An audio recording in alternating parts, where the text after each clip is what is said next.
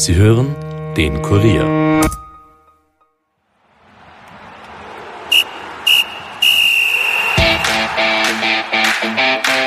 Bundesliga ist ins Frühjahr gestartet und hatte da gleich einiges zu bieten, sei es das Spitzenspiel zwischen Salzburg und dem LASK, das die Oberösterreicher für sich entschieden, oder auch ein Sieg Rapid, der ganz im Zeichen des Abschieds von Stadionsprecher Andi Marek stand. Über all das sowie die anstehenden Europa League-Spiele der beiden Titelkonkurrenten spreche ich mit dem Kollegen Alexander Huber. Mein Name ist Stefan Berndl und ihr hört die 26. Episode der Kurier Nachspielzeit. Nachspielzeit, der Fußball-Podcast von und mit der Kurier Sportredaktion.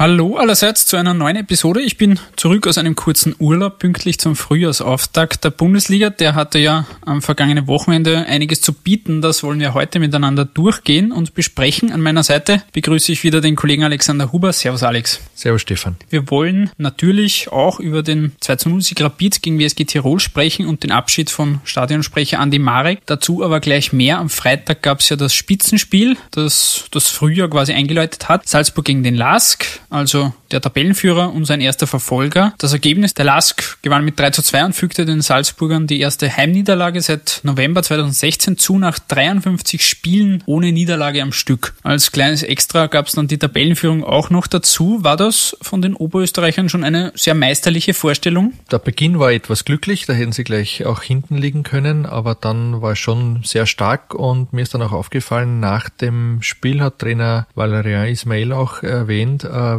Wichtiger ist ihm eigentlich, dass die Mannschaft am Schluss ganz vorne steht als jetzt nach 19 Runden. Das heißt, äh, das Wort äh, Meistertitel ist nicht mehr ganz äh, weit weg vom Lask und ich glaube, sie werden das dann wahrscheinlich auch dementsprechend offiziell und offensiv bald auch so aussprechen. Das heißt jetzt mal eine schöne Momentaufnahme für den Lask, aber mehr auch nicht. Salzburg hat ja in der Winterpause einige Rückschläge hinnehmen müssen, was Transfers angeht, eben mit Haaland, Minamino. Jetzt das erste wirkliche wichtige Pflichtspiel im neuen Jahr, den Cup, klammern wir mal aus. Muss man sich da schon Sorgen machen um die Salzburger oder war das, wie du sagst, die Leistung war ja durchaus in Ordnung? Ist Salzburg trotzdem der große Meisterfavorit? Für mich bleibt Salzburg der klare Favorit, aber es zeigt sich schon, es kann richtig spannend werden. Bei der Ligareform hat es ja geheißen, man macht die Punkteteilung auch ein bisschen im Hinblick auf äh, Salzburg, dass dann halt doch noch länger Spannung geben soll und die, sagen wir mal so, sechs bis zehn Punkte Vorsprung von Salzburg dann vielleicht doch noch äh, zu erreichen sind, wenn man nur drei oder fünf Punkte hinten ist. Ähm, jetzt schaut so aus, dass vielleicht sogar Salzburg davon profitieren könnte, äh, von der Punkteteilung, aber ähm, trotz allem, sie, sie bleiben der Favorit. Die Salzburger bekommen es jetzt ja als nächstes mit der Austria zu tun, die gegen Altach nicht über ein 2 zu 2 hinausgekommen ist. Für Trainer Christian Ilzer war das gerade in der Anfangsphase nicht einmal ein laues Lüftchen, wie er im Sky-Interview gesagt hat. Laues Lüftchen, äh, es war fast windstill. Der Sturm, der ist von Altach gekommen. Wir waren bis zum Tor von Dominik Fitz, das uns zurück ins Spiel gebracht haben, waren wir da überhaupt nicht vorhanden, waren einfach zu inaktiv. Altach war vor allem in den Duellen viel, viel präsenter, viel, viel aktiver. Ja, und deshalb haben wir hier an, an 2 zu 0 Rückstand nachjagen können. Aber ab dem 2 zu 1 Anschlusstreffer, da haben wir in unser Spiel gefunden, auch mit dem Wechsel von Patrick Wimmer, der viel Wucht, viel Schwung in unser Spiel gebracht hat. War zweite Halbzeit dann ein viel besseres Spiel von uns. Für die Austria ist es jetzt schon ein Endspiel um die Meistergruppe. Will man die kleine Chance noch am Leben halten, da irgendwie doch noch reinzukommen, was ohnehin schon sehr unrealistisch ist. Zudem braucht man da auch Schützenhilfe dann von Rapid am Wochenende. Das heißt, Rapid spielt gegen Hartberg und sollte da gewinnen, weil wird das nicht, dann ist die Austria definitiv so gut wie weg. Dennoch, also sie sind jetzt sechs Punkte hinten, das wird aller Voraussicht nach gewesen sein und man wird mit der Quali-Gruppe da hinten planen dürfen, oder? Naja, es gibt eine kleine Hoffnung. Ähm, das ist nämlich, es sind zwei Vereine in Reichweite, Hartberg und Sturm. Über den Winter ist eigentlich immer nur von Hartberg geredet worden als der Verein, der noch äh, zu erreichen ist. Ähm, andererseits jetzt mit der Heimniederlage von Sturm, die haben ähm, dann das nächste Heimspiel eben gegen die Austria und wenn auch das verloren gehen sollte, könnte es wirklich dann in der letzten Runde noch ein, ein heißes Finish geben. Übrigens so wie vor einem Jahr, da war ja auch Sturm ver verwickelt und, und, und war auch mit der mit der Austria ganz eng. Also die, die Chance ist wirklich wieder kleiner geworden. Sie war im Winter schon klein, jetzt ist sie minimal, aber sie ist noch da und da wird man halt wirklich dann noch als großen Befreiungsschlag einen Heimsieg gegen Salzburg benötigen. Anders wird sich's kaum ausgehen.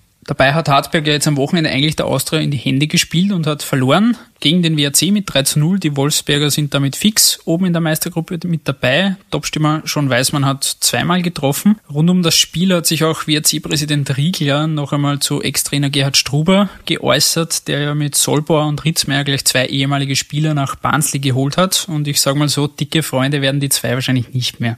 Ich habe mit ihm äh, natürlich Gespräche, Telefon, äh, Telefongespräche geführt, äh, wo ich ihm schon mitgeteilt habe, dass das äh, bis jetzt nicht der Fall war, wenn ein Trainer WRC verlassen hat, dass er dann noch Spieler mitgenommen hat.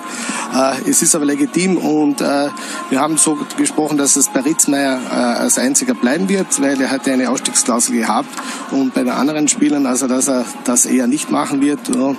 Und an, der, an, den, an diese Absprache hat er sich nicht gehalten. Absprache hin und her, die zwei Spieler sind weg. Dass man das durchaus gut verdaut hat, hat jetzt dieses Spiel auch gezeigt. Klar mit 3 zu 0 gewonnen. Wie sehr ist man da aber schon noch von einem schon Weißmann abhängig, der eben wieder doppelt getroffen hat, beziehungsweise was traust du dem WRC jetzt im weiteren Verlauf noch zu? Also ich war ja bei meiner Trainingslagertour in der Türkei auch beim WRC und mir ist da wirklich aufgefallen, wie, wie gut die gespielt haben, da, damals im Test, mit einem 7 zu 0 Sieg und das Ganze hat irgendwie sehr positiv gewirkt und ich war eigentlich ein bisschen überrascht. Ich habe mir dort vorgestellt, dass da alle vielleicht ein bisschen kiefeln an den Abgängen. Damals war äh, gerade die Verpflichtung von, von Jojic im Gespräch und man hat ein bisschen um, um Weißmann gebankt. Natürlich sind sie abhängig von Weißmann, so ein, so ein Goalgetter, 19 Tore in den ersten 18 Liga-Einsätzen, das hat es in der Bundesliga-Historie überhaupt noch nie gegeben geben. Andererseits ist es aber trotzdem eine gefestigte Mannschaft mit einem klaren Plan und der Trainer Ferdinand Feldhofer wirkt auch so, als hätte er da gleich ähm, die richtigen Worte gefunden. Also ja, mit dem WRC ist weiterhin zu rechnen, trotz der Abgänge, ganz sicher.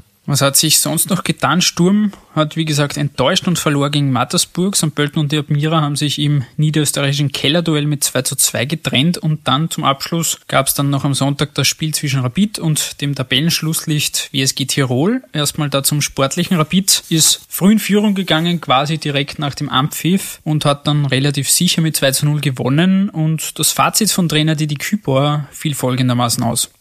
Das Wichtigste war mal der Sieg, keine Frage. Aber ich denke, erst war es absolut in Ordnung. Da haben wir es verpasst, dass wir mehr Tore schießen.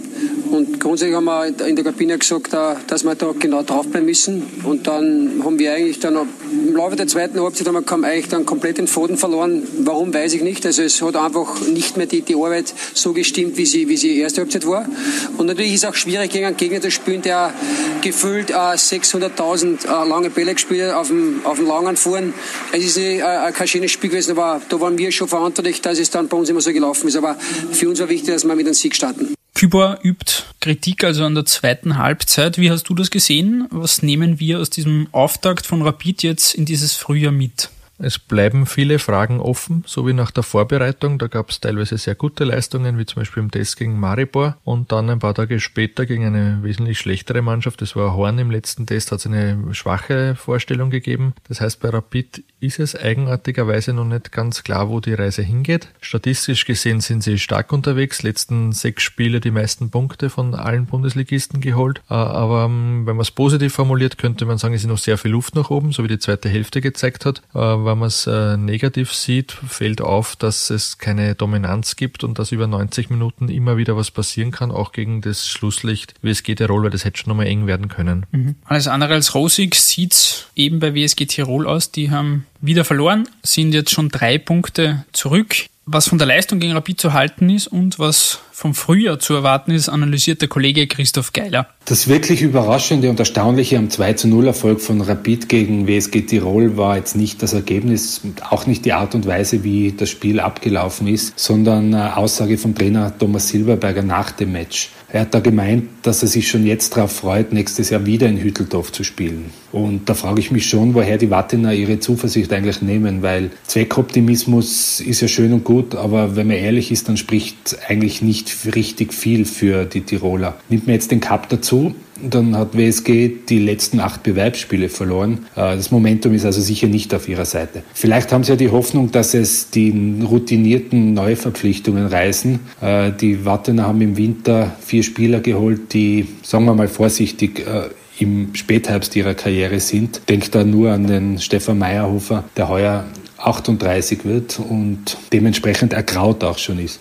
Diese Transferpolitik kann aufgehen, aber wie problematisch es eigentlich ist, das hat man jetzt schon in Hütteldorf gesehen. Dieser kapitale Bock von Danos Betzos vor dem 2 zu 0 darf einem Routinier wie ihm eigentlich nicht passieren. Das ist aber genau deshalb geholt worden, um der Mannschaft Stabilität und Sicherheit zu geben. Und dem merkt man halt an, dass er ein halbes Jahr vereinslos war, zuvor wenig gespielt hat. Das ist ähnlich bei, bei Meyerhofer, ähnlich beim Brasilianer Soares. Und insofern ist es schon ein großes Risiko, dass Wattens eingegangen ist, weil man kann durchaus Zweifel hegen, ob diese Spieler wirklich sofort helfen und tatsächlich den Unterschied machen können. Ich persönlich glaube, es wird nicht reichen, sich jetzt irgendwie in das Playoff zu retten und dann auf die Punkteteilung zu hoffen, so wie es die Wattener tun. Äh, sie müssen jetzt langsam in die Gänge kommen, denn sonst wird unweigerlich auch der Druck auf die sportliche Führung zunehmen. Wobei das im Moment vielleicht auch das einzige Plus von Wattens ist. Es gibt noch immer keine Trainerdiskussion und, und Thomas Silberberger kann vergleichsweise in aller Ruhe dort arbeiten. Wobei das in gewisser Weise auch das große Manko von WSG Tirol ist, weil dieser Verein scheint den Tirolern einfach dermaßen wurscht zu sein, dass es in der Öffentlichkeit überhaupt keinen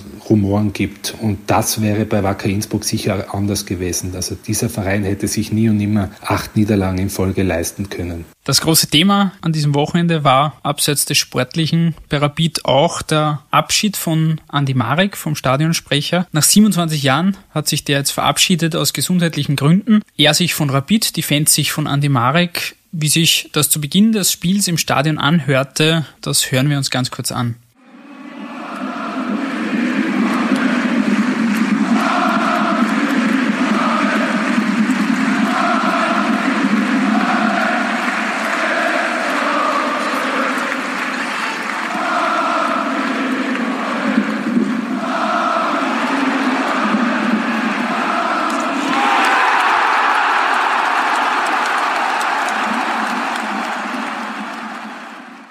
Ganze Choreografie wurde da durch das 1 zu 0 ein bisschen abrupt unterbrochen. Wird den Verantwortlichen aber wahrscheinlich egal gewesen sein. Wie hast du das vor Ort erlebt? Wie ist dieser Abschied ausgefallen und, und wie wichtig war diese Position und ist diese Position an die Marek auch wirklich gewesen? Also zum Sonntag an sich, das Ganze war so emotional, wie es alle erwartet haben. Es wurde ja auch ähm, die Vereinslegende Alfred Körner verabschiedet. Spieler mit, mit Trauerflor äh, gespielt. Es, es wurde die Rapid-Hymne gesungen, also das war, war auch würdig. Es wurde Rudi Koblowski, einer der Mitgründer der Ultras, äh, verabschiedet, der übrigens damals auch ähm, René Wagner Rapid empfohlen hat, als einer der ersten Groundhopper Österreichs. In der Pause wurden 83.000 Euro vom, vom Block West für den guten Zweck ähm, die gesammelt wurden im Winter, übergeben. Also es waren sehr viele Sachen, ähm, die jetzt gar nichts mit Sportlichen zu tun hatten, aber sicher ein Grund waren, warum 22.800 Zuschauer Mitte Februar gekommen sind. Ähm, das Spiel an sich, das hat dann irgendwie auch gepasst, dass ähm, da mitten in die große Choreografie hinein der Torjubel fällt und, und kaum, dass das Tor bejubelt war, ist dann auch schon wieder weitergegangen mit Andi Marek Sprechchören. Also das zeigt auch seinen extremen Stellenwert. Wenn man es jetzt wenig oder gar nicht äh, mit Rapid beschäftigt, kann man sagen, ja, was ist da eigentlich los? Warum sind da eine Stunde nach Spielende immer nur 20.000 Leute im Stadion, um den Funktionär zu verabschieden? es hängt halt auch damit zusammen, dass er wesentlich mehr als der Stadionsprecher war. Die, der Großteil seiner Arbeit war ja das Clubservice und da hat er halt was aufgebaut, das Rapid diesen hohen Zuschauerschnitt sichert, ohne dass äh, viele Titel bejubelt wurden. Also man muss sich das vorstellen, in seiner Amtszeit gab es genau drei Meisterschaften und einen Cup-Titel und trotzdem hat sich der Zuschauerschnitt von rund 5000 auf jetzt knapp 20.000 gesteigert. Da hat er einen großen Anteil daran gehabt mit seiner Arbeit. Mhm. Zurück zum Sportlichen am Sonntag wartet auf Rapid jetzt, wie gesagt, das Duell mit Hartberg. Dabei könnte man dem Stadtrivalen, wie gesagt, auch ein wenig Schützenhilfe leisten. Ähm, was erwartest du für dieses Spiel? Worauf wird es da ankommen, um gegen die Hartberger, die da, wenn nicht mehr viel schief geht, es auch in die Meistergruppe schaffen, um da bestehen zu können? Also die äh, Duelle mit Hartberg versprechen Torfestivals. Das Mindeste waren bislang drei Tore. Das war äh, knapp nach dem Start von, von Didi Kübo eine damals peinliche 0 zu 3 Niederlage in Hartberg. Zu Hause hat es einmal ein äußerst kurioses äh, 3 zu 4 gegeben. Also es ist dort immer viel los. Es, ist, äh, es sind auch in, in Hartberg immer ähm, offensiv geführte Duelle. Ich erwarte ähm, ein enges Spiel, bei dem es auch wieder genug Chancen geben wird und wer vielleicht diesmal ein bisschen besser die Defensive unter Kontrolle hat, wird gewinnen. Bevor wir am Ende sind auch noch ein paar Worte zu den kommenden internationalen Aufgaben. Salzburg und der LASK sind jetzt am Donnerstagabend im 16. Finale der Europa League gefordert. Salzburg muss nach Frankfurt, also zu Adi Hütter, Martin Hinteregger und Co. und der LASK nach Holland zum AZ Alkmaar. Welche Chancen rechnest du den beiden heimischen Teams aus und wie brisant ist dieses Duell zwischen Frankfurt und Salzburg tatsächlich? Ich kann mich erinnern, wir haben, glaube ich, knapp nach der Auslösung schon drüber gesprochen und ich glaube, ich habe damals gemeint, es ist so bei beiden 50-50. Das gilt wahrscheinlich jetzt auch noch, was sich verändert hat. Ähm, Frankfurt hat seither, bis auf jetzt die Niederlage in Dortmund, aber wieder Erfolge gefeiert, hat sicher mehr Selbstvertrauen. Andererseits bei Alkmaar läuft es jetzt nicht mehr ganz so perfekt. Äh, die hätten in der Zwischenzeit sogar Ajax an der Tabellenspitze überholen können, das haben sie verpasst. Trotzdem, das sind ähm, an sich zwei Vereine, die, äh, wenn man es jetzt ganz nüchtern sieht, über österreichischen Vertretern Vertretern äh, eingereiht werden müssten. Aber die bisherigen Auftritte von Salzburg und Lask im Europacup deuten darauf hin, dass das enge Duelle werden und es haben sicher sogar beide gute Chancen, dass sie aufsteigen. Du hast gerade gesagt, du würdest wieder 50-50 einordnen, äh, auch bei Salzburg, wo jetzt eben Haaland, Minamino weg sind, wo so ein bisschen die Offensive gerade sich wieder finden muss. Ähm, würdest du trotzdem sagen, dass die Salzburger Chancen quasi gleich stehen, wie wir damals gesprochen haben nach der Auslosung? Ja, schon, weil ähm, trotzdem viel Qualität da ist und man darf nicht vergessen, äh, wer da teilweise im Europacup auf der Ersatzbank äh, gesessen ist. Also jetzt zum Beispiel ein, ein, ein Sturmdo äh, Wang und, und Dacker kann trotzdem reichen, um, um Frankfurt rauszuhauen. Vielleicht wäre es damals schon, jetzt, jetzt kann man ja sagen, nicht damit gerechnet, dass der Haaland noch da sein wird. Vielleicht wäre damals äh, die Chance sogar noch höher gewesen, aber im Hinblick darauf, dass das ja in Salzburg auch kein Geheimnis war, dass da Veränderungen Änderungen geben wird und dass die Klausel von Minamino für internationale Verhältnisse mittlerweile so niedrig war, dass das auch klar war, dass der nicht mehr da bleiben wird. Ich glaube, dass die Verantwortlichen schon, schon gut geplant haben und ja, 50-50 trifft's gut. Gut, wir werden es wie immer aufmerksam verfolgen, lieber Alex. Danke wieder fürs Dabeisein. Danke für die Einladung. Danke auch an alle fürs Zuhören. Seid gerne dann nächste Woche wieder mit dabei, wenn wir in die nächste Nachspielzeit gehen. Bis dahin, habt noch eine schöne Woche und auf Wiederhören. Ciao. Ciao.